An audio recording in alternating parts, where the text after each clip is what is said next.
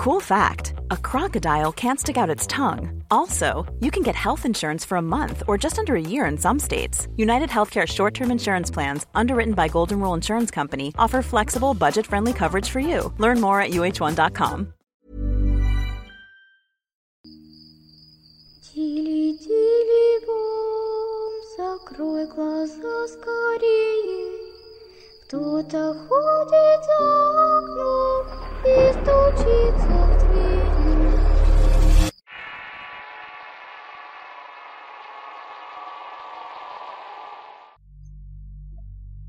El siguiente video, si bien se llama Experiencias de un ex militar volumen 2, no tiene relación alguna con el primer volumen.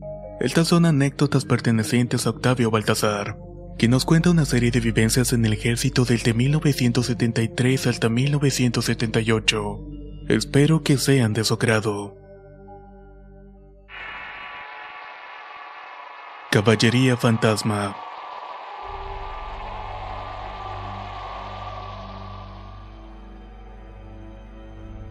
Cuando era aspirante para ingresar al ejército por allá de 1973 fui enviado a un lugar que se llama Alcadillo. En ese lugar se sembraba maíz para forraje de la caballería y había personal destacado en este punto, el cual estaba a cargo de un sargento segundo y un soldado quienes vivían cada uno con sus familiares en sus casas de palma. Nosotros los aspirantes, ni siquiera reclutas, nos quedábamos en la palapa que no tenía cerca. Solo tenía techo de palma, pero la verdad no lo extrañábamos ya que había bastante calor en la zona. El conjunto se ubicaba al poniente de las tierras sembradas en una pequeña pendiente que terminaba al lado de un eltero. Ahí nos dedicábamos a pescar en los ratos libres. El teltero descargaba sus aguas en una laguna que se llamaba Patitos. Era el mes de mayo con el calor característico de esas fechas. Recuerdo que un camarada me enseñó a hacer catres con horquetas y varas del monte para no dormir en el suelo, y la verdad es que se descansaba muy cómodamente. Construí mi pequeña cama sobre el lado oriente de la palapa, lo que me permitía contemplar la pendiente suave que hacía la ladera, la cual estaba cubierta de huizachas y la zona del estero me quedaba como unos 100 metros de donde estaba durmiendo. Una noche la luna llena estaba brillando con todo su esplendor, algo que se contempla con gran admiración ya que no existe ninguna luminosidad que lo impida como en la ciudad. Recuerdo que me despertó una ligera brisa al filo de las 2 de la mañana, y ahí escuché un murmullo. Miraba hacia el estero cuando sobre la zona norte donde existía el vado que permitía el cruce vi que empezaban a cruzar jinetes en sus caballos, los cuales iban lanzando a todo galope. Lo primero que se me vino a la mente fue que un regimiento estaba haciendo maniobras en la noche, pero al observar más detenidamente vi que los jinetes vestían ropas diferentes. Eran viejas y de tipo campirano y nada que ver con el uniforme del ejército. Otra cosa que me llamó la atención fue la neblina que los acompañaba. Tardaron un rato en pasar toda la columna, pero esto no era real, ya que uno de mis compañeros habló y dijo, esos son los jinetes fantasmas de la revolución. Me quedé perplejo y recordé que en esa zona se había llevado una de las batallas más sangrientas de ese tiempo, la famosa batalla de Ébano. Me pregunto si esos jinetes seguirán penando.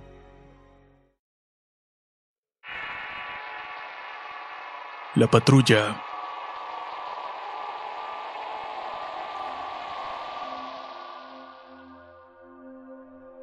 Esto sucedió en el altiplano potosino 1973.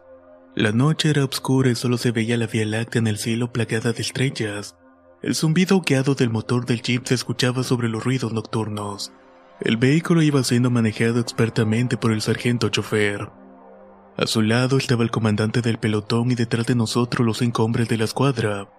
Éramos siete en total en una patrulla que nunca hasta estos días tuve claro por qué fue. El viento frío propio del altiplano se colaba por entre las aberturas del todo de lona.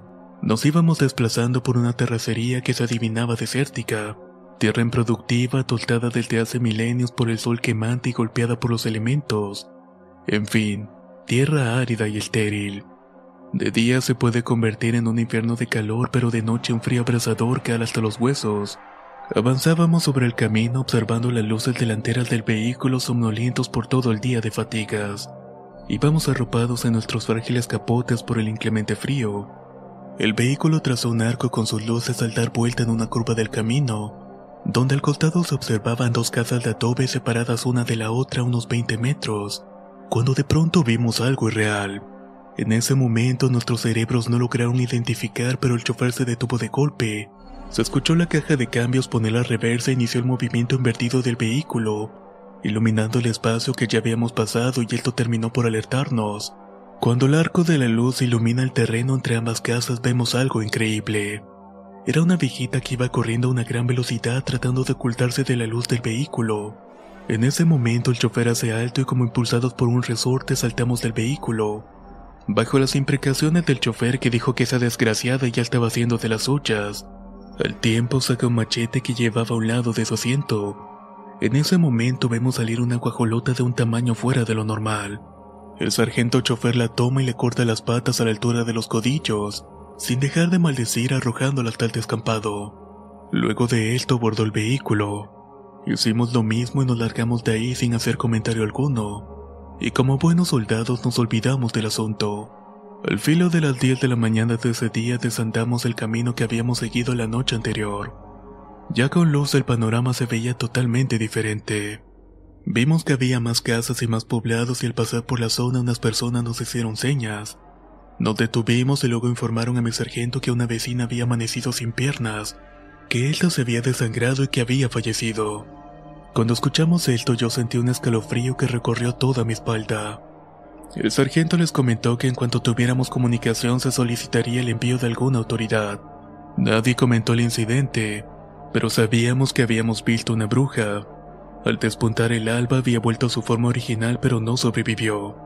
Por eso la noche encierra muchos misterios. Y aún así yo jamás he vuelto a caminar por esos lugares. Y mi piel se eriza de tan solo recordar eso que pasó hace más de 40 años atrás.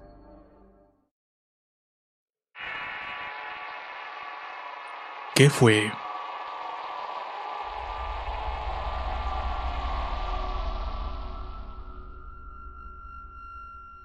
El mes de noviembre del año 1973. Me encontraba en la Huasteca Potosina prestando mi servicio en el quinto regimiento de caballería. Me tocaba hacer la guardia nocturna en un puesto donde se ubica el depósito de armas. Era la temporada donde inician los frentes fríos y provocan el viento del norte. Hablo de ese frío antes de iniciar el invierno. La neblina comenzó a cubrirlo todo con su manto espeso y la visibilidad bajó menos de 3 metros. El frío empezó a calarme a pesar de que llevaba un abrigo puesto, pero no era el frío del ambiente.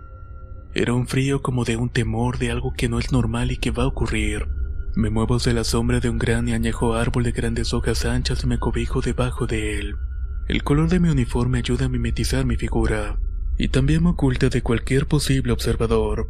Aparte de esto también me da cobijo, y de pronto comienza el aullido de unos perros. Primero bajo, muy bajo, pero después fueron aumentando su intensidad. Sentí que un escalofrío subía por la espalda hacia mi nuca. Yo mantengo mi arma empuñada en un acto reflejo de defensa como esperando algo.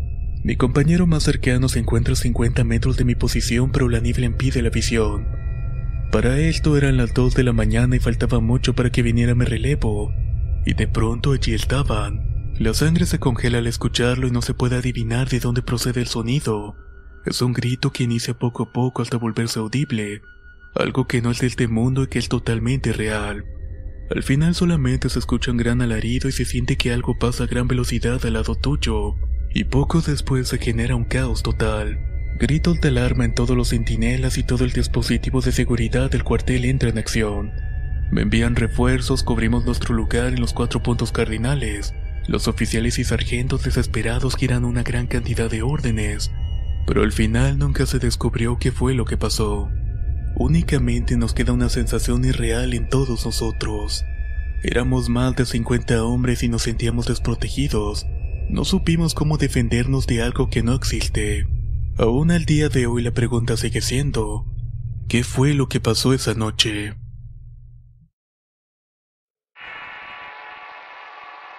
El ahogado.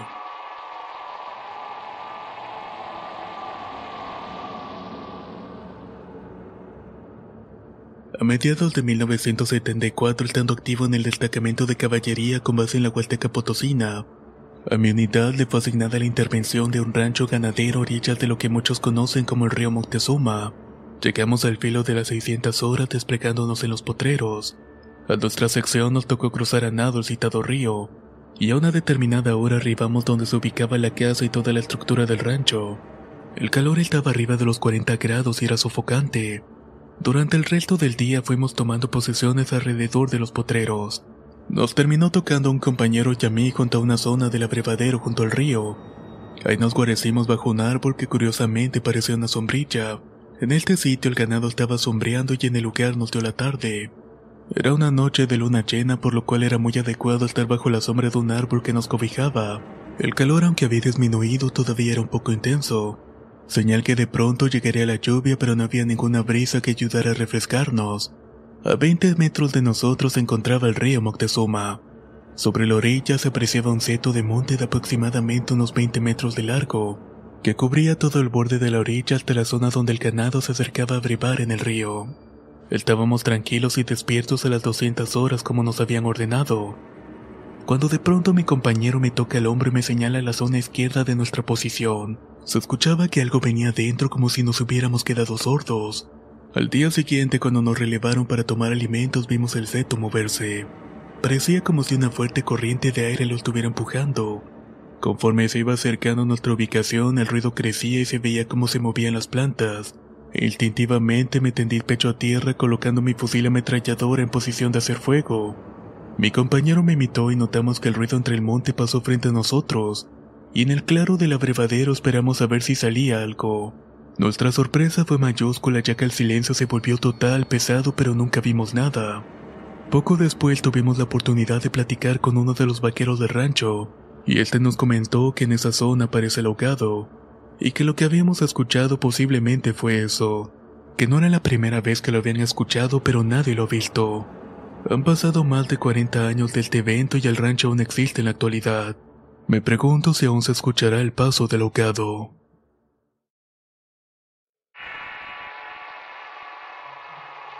El alarido.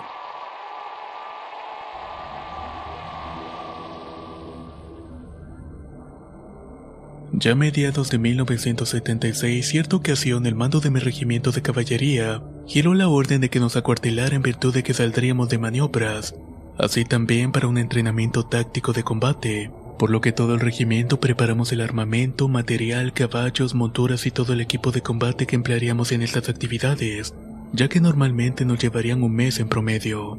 Durante la tarde y noche el teniente comandante de mi sección junto con otras unidades del regimiento se les asignó establecer un cerco de seguridad en torno a las instalaciones del cuartel. Para ello quedamos ubicados junto al edificio de la guardia, a un costado del edificio de la sección de sanidad militar. Limpiamos el lugar y preparamos nuestros espacios para pegnotar. Estaba con mi pelotón de servicio siendo aproximadamente las 200 horas, y estábamos viéndose la carretera en medio de un total silencio.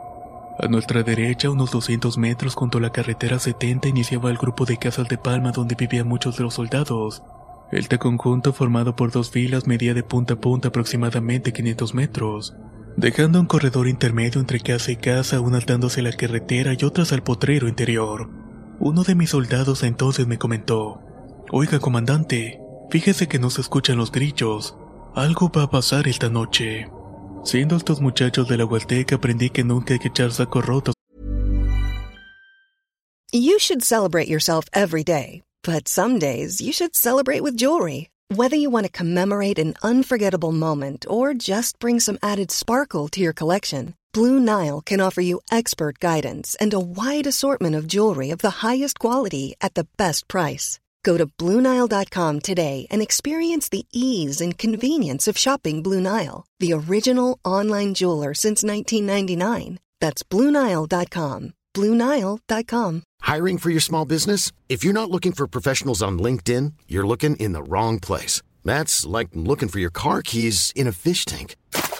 LinkedIn helps you hire professionals you can't find anywhere else, even those who aren't actively searching for a new job but might be open to the perfect role. In a given month, over 70% of LinkedIn users don't even visit other leading job sites. So start looking in the right place. With LinkedIn, you can hire professionals like a professional. Post your free job on linkedin.com slash people today. Sus comentarios. Me preparé mentalmente para algo imprevisto y de antemano el resto del grupo también lo entendió. En eso estábamos cuando en el punto donde inicia el camino intermedio precisamente donde se ubica la pileta para abastecer el agua a las mujeres, Se escuchó con una gran intensidad un extraño alarido. Era prolongado y bastante fuerte hizo que los cabellos de la nuca se me erizaran, y un sudor frío empezó a recorrer toda mi espalda. El talarido se desplazó a gran velocidad a los 500 metros del conjunto habitacional. Creo que todo esto pasó en menos de un segundo. Esto activó el dispositivo de seguridad de todo el cuartel. Rápidamente al mando del teniente comandante toda mi sección nos desplegamos hacia esa zona. La segunda sección cubrió la parte del potrero junto a las casas, y las demás unidades cubrieron las otras zonas del cuartel. El alboroto grande y las mujeres soldaderas estaban totalmente alteradas. Nadie atinaba a deducir qué era lo que había sido. Se hablaba de la llorona, pero nadie lo reconocía. Las soldaderas de edad continuamente se santiguaban y se desplazaban detrás de nosotros que seguíamos buscando. Nosotros estábamos con nuestras armas listas para abrir fuego y ellas con los rosarios en las manos, como tratando de protegernos contra algo que no fuera de este mundo. Cuando cubrimos toda la zona y estábamos a punto de dar por terminada nuestra revisión de nueva cuenta volvimos a escuchar ese aterrador alarido. Seguía desplazándose por el camino lateral que iba hacia las sierras cercanas de nosotros. Todos nos quedamos perplejos y no atinábamos a entender qué era lo que estaba pasando. El sonido partió unos 20 metros de donde nos encontrábamos al inicio del camino, y este poco a poco se fue perdiendo la distancia. Nadie de nosotros vio nada y solamente habíamos escuchado aquel sonido. Como este ya estaba fuera de los límites del cuartel, el mando nos ordenó concentrarnos en nuestras ubicaciones originales. Al día siguiente se nos dio la orden de mantenernos en espera. El día estaba muy tenso como pesado y hasta el sol se notaba opaco. Desafortunadamente al filo de las 1300 horas una mujer fue atropellada en la carretera. Esta perdió la vida y cuando estábamos en el velorio las mujeres comentaban que por eso este espectro estuvo penando la noche anterior. Fue algo bastante trágico ya que era la esposa de un compañero. A pesar de nuestra dureza como soldados, esto nos impactó a todos. Un día después nos fuimos de maniobras dando gracias por esto, ya que de alguna manera mantenía nuestras mentes ocupadas en nuestro duro entrenamiento.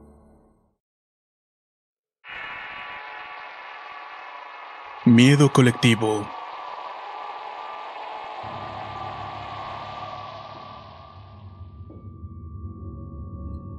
1978. Perteneciendo al quinto regimiento de caballería del ejército mexicano, enviaron en mi escuadrón a un operativo a la Sierra de Durango. Estando ya un poco más de dos meses en este operativo y después de la larga jornada cumpliendo las órdenes del mando, cerca de las 2000 horas arribamos al casco de lo que posiblemente fue una casa. Solo se apreciaban sus viejas paredes de adobe invadidas por la maleza acumulada por años de abandono.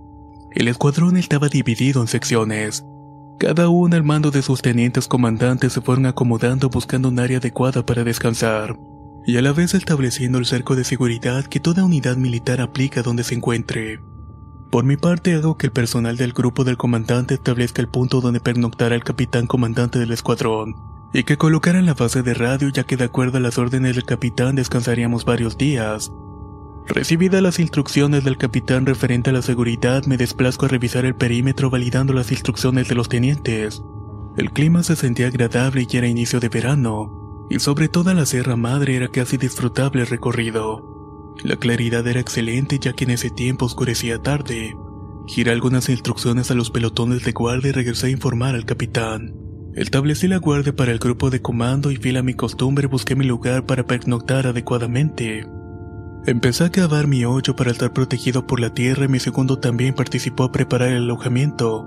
Y después de un frugal alimento obtenido de nuestras raciones nos dispusimos a dormir. Al filo de las 200 horas me desperté porque se escuchó alerta en la zona de la primera sección. Ahí escuché que las voces no eran normales. Procedí a levantarme y me desplacé hacia el lugar donde se encuentra ubicado este puesto de guardia. Cuando arribé a este ya se encontraba el teniente comandante de la sección. Le hice el saludo y me comentó que aparentemente los elementos de guardia observaron movimiento de personas armadas, por lo cual habían activado la alerta. Rápidamente me desplacé a los puntos de guardia de la segunda y tercera secciones para ver novedades, los cuales se encontraban alertas pero ellos no habían observado nada. Regresé a mi puesto en el grupo del comando donde el capitán estaba despierto y le informé las novedades. Enseguida el teniente comandante de la primera sección también arribó. Él ratificó las novedades que yo ya le había informado. Se dio la orden de reforzar los perímetros de guardia en espera de algún ataque de grupos subversivos, ya que en los años 70 abundaban en el país y atacaban a las tropas del ejército, pero el resto de la noche pasó sin novedad alguna. Durante la mañana siguiente arribó un helicóptero con personal de la cocina de campaña y sanidad militar, lo que nos dio una idea de que permaneceríamos un buen tiempo de base en este lugar. Procedí a abrir los campos de tiro dando instrucciones a los soldados para que los frentes fueran desmontando hasta una distancia de 100 metros. Todo esto alrededor del perímetro del campamento. Dejamos como referencia las ruinas abandonadas las cuales se limpiaron de la maleza. Todo esto se hizo durante el día. Además excavaron trincheras y se mejoró el alojamiento, dejando la cocina, sanidad militar y transmisiones en el centro del pequeño complejo que habíamos creado. Durante las noches se establecieron de nuevo las guardias y ya había más confianza, además de que esa noche hubo luna llena, y ya por lo agotado de la jornada me dispuse a dormir. Pero nuevamente como eso de las 200 horas escucharon gritos de alerta. Rápidamente me levanto, tomo mi arma y me desplazo hacia donde se escuchaban los gritos, al arribar veo que el sargento comandante de pelotón estaba atendiendo a un soldado que de primera instancia pensé que estaba herido, pero al acercarme vi que estaba en estado catatónico, tenía los ojos en blanco y estaba totalmente ido. Le pregunté al sargento qué había pasado y me informa que gritó porque supuestamente vio una tropa pasando cerca de su puesto de guardia, y que esta tropa se le vino encima por lo que abandonó su puesto corriendo hacia donde estaba el sargento, y ahí se terminó desplomando lleno de terror. Tomé once hombres y recorrí todo el perímetro pegados al bosque revisando pero no encontramos nada. Este soldado no se recuperó y solicitamos su traslado al hospital militar al día siguiente en helicóptero. A la noche siguiente a la misma hora volví a escuchar un grito aterrador e inclusive alguien abrió fuego. Eso realmente activó la alarma en nuestro improvisado cuartel. Rápidamente todo el personal se apresuró para un enfrentamiento. Arribamos al punto tanto el capitán como quien está relatando esto, y se recibió el informe del teniente de que vieron una tropa armada en posición de ataque. Esto hizo que los soldados en sus puestos se pusieran nerviosos, pero de un momento a otro ya no se veía nada. Esto preocupó al capitán y reunió tres tenientes y nuestro grupo de comando para evaluar la situación. Me preguntó qué era lo que pensaba y qué estaría causando pánico entre la tropa. A lo que yo le respondí que me dejara escoger algunos soldados que yo considerara del escuadrón, y que yo mismo haría la guardia de noche para realmente ver qué era lo que estaba pasando. Me dijo que hiciera lo que tuviera que hacer y le dije que la orden, mi capitán. De ahí nos retiramos para continuar descansando. A la mañana siguiente, mientras desayunaba, solicité reunión con los nueve sargentos del pelotón. A cada uno le di el nombre de los soldados que me asignarían dado que ya los conocía. Elegí a 20 hombres de los más veteranos y mejor entrenados. Con ellos organicé la guardia dándoles instrucciones de cómo actuar. Sabía por experiencia que este grupo nunca se echaría para atrás y operaría con sangre fría ante las peores circunstancias. Por lo tanto, nos preparamos para esa noche. Dormimos durante el día y a partir de las 2200 horas, nos ubicamos sobre la zona donde se visualizaba la supuesta tropa que todas las noches miraban los centinelas. Ya estando en la zona, agrupé a los soldados en células de cinco elementos formando una cuña que cubría perfectamente con fuego el sector, y les di las instrucciones de que dispararan hasta que yo diera la orden. Eran aproximadamente las 200 horas y el aire dejó de soplar. Se sentía en la atmósfera como que fuera a llover y la sensación era sofocante. El silencio era tan espeso que pesaba en el ambiente. En ese momento agudizo mis oídos y me quedo perplejo por el silencio que se siente. Los grillos habían dejado de cantar y no se escuchaban las aves nocturnas. En eso le indico a los soldados que estaba junto a mí que esté pendiente porque algo iba a suceder. Pero que pasara lo que pasara no abriera fuego. Y en ese momento los 21 elementos los vemos. Era un grupo de soldados todos harapientos desplegados listos para entrar en combate avanzándose en nuestra posición. Mis hombres me preguntan qué hacer y solo les indico que se mantengan en silencio dentro de las trincheras. Ahí vemos el avance de esta tropa y cuando pasan junto a nosotros caminaban sin vernos. Un escalofrío recorrió toda mi espalda. Eran seres fantasmales porque podía ver a través de sus cuerpos. Iban pasando sin fijarse que estaban dentro de nuestras trincheras, y al rebasar nuestra zona de seguridad solo desaparecieron y se esfumaron del entorno. Poco a poco los sonidos del bosque van volviendo nosotros mantuvimos la guardia. Esa noche no hubo gritos ni disparos.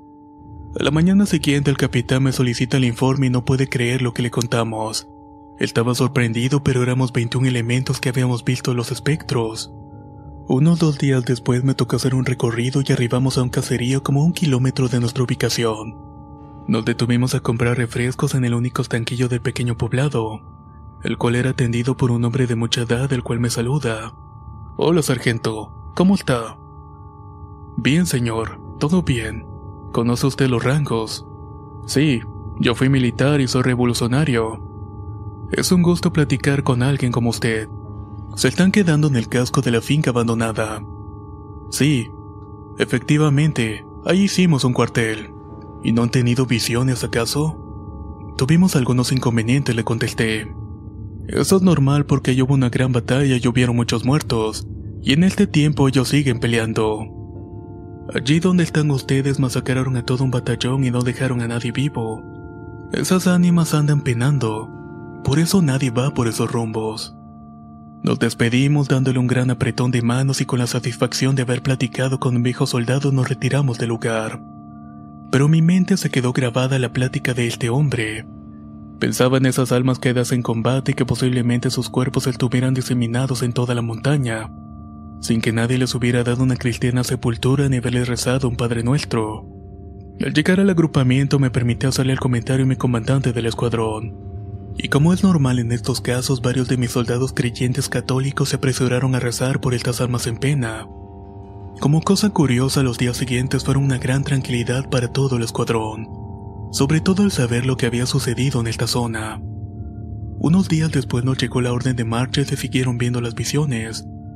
Muchos soldados colocaron veladoras ocultas bajo la tierra para ahuyentar a las ánimas en pena. Y la tropa como que volvió a tener calma ya que no tuvimos incidentes por miedo ni bajas por terror. Solo había curiosidad de ver lo que casi nunca nadie en su sano juicio puede ver. Estos recuerdos siempre estarán grabados en mi mente. Pensar en estos hombres combatientes que nunca conocieron el mundo para el que pelearon. Muchos de ellos nunca tuvieron hijos ni lograron llegar a una vejez para contar sus historias ni tener una familia. Siempre le pido al Altísimo para que les dé la paz que ellos merecen. Han pasado casi 40 años, pero aún continúan en mi mente. Mi madre, siendo de la sierra del estado de Guerrero de ascendencia tarasca, Decía que la noche cuando uno no escucha los grillos debe de tener cuidado, que deben esconderse o dormirse porque los espíritus en ese momento deambulan. Mi madre tenía la facultad de ver y aparentemente me transmitió parte de sus dones. Y tal vez por eso tengo tantas experiencias que contar. La vida de un soldado es interesante. No muchas personas son hechas para llevar a cabo esta profesión o más bien este estilo de vida, ya que este incluso te acompañará cuando dejes de ser un elemento activo y también pueden que los acompañen experiencias paranormales como estas, las cuales fueron vividas en sus años de servicio. Nos escuchamos en el próximo video.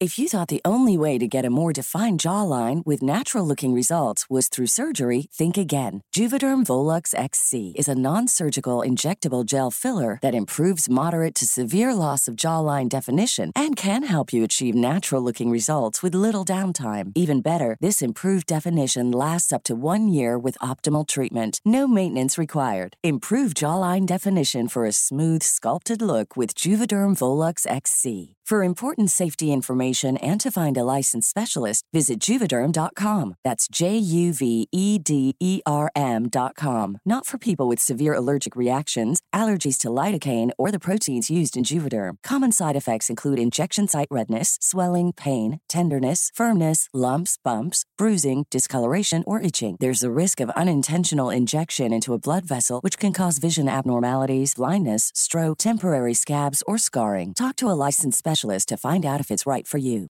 Hey, folks, I'm Mark Marin from the WTF Podcast, and this episode is brought to you by Kleenex Ultra Soft Tissues, your ally to help tackle your allergy symptoms this season. I love the change of seasons, but nobody loves pollen and all those other things floating in the air that make you sneeze during this nice weather. Kleenex Ultra Soft Tissues are hypoallergenic and allergist approved, so fight back against watery eyes and runny noses without worrying about irritating your skin. For this allergy season, grab Kleenex and face allergies head on.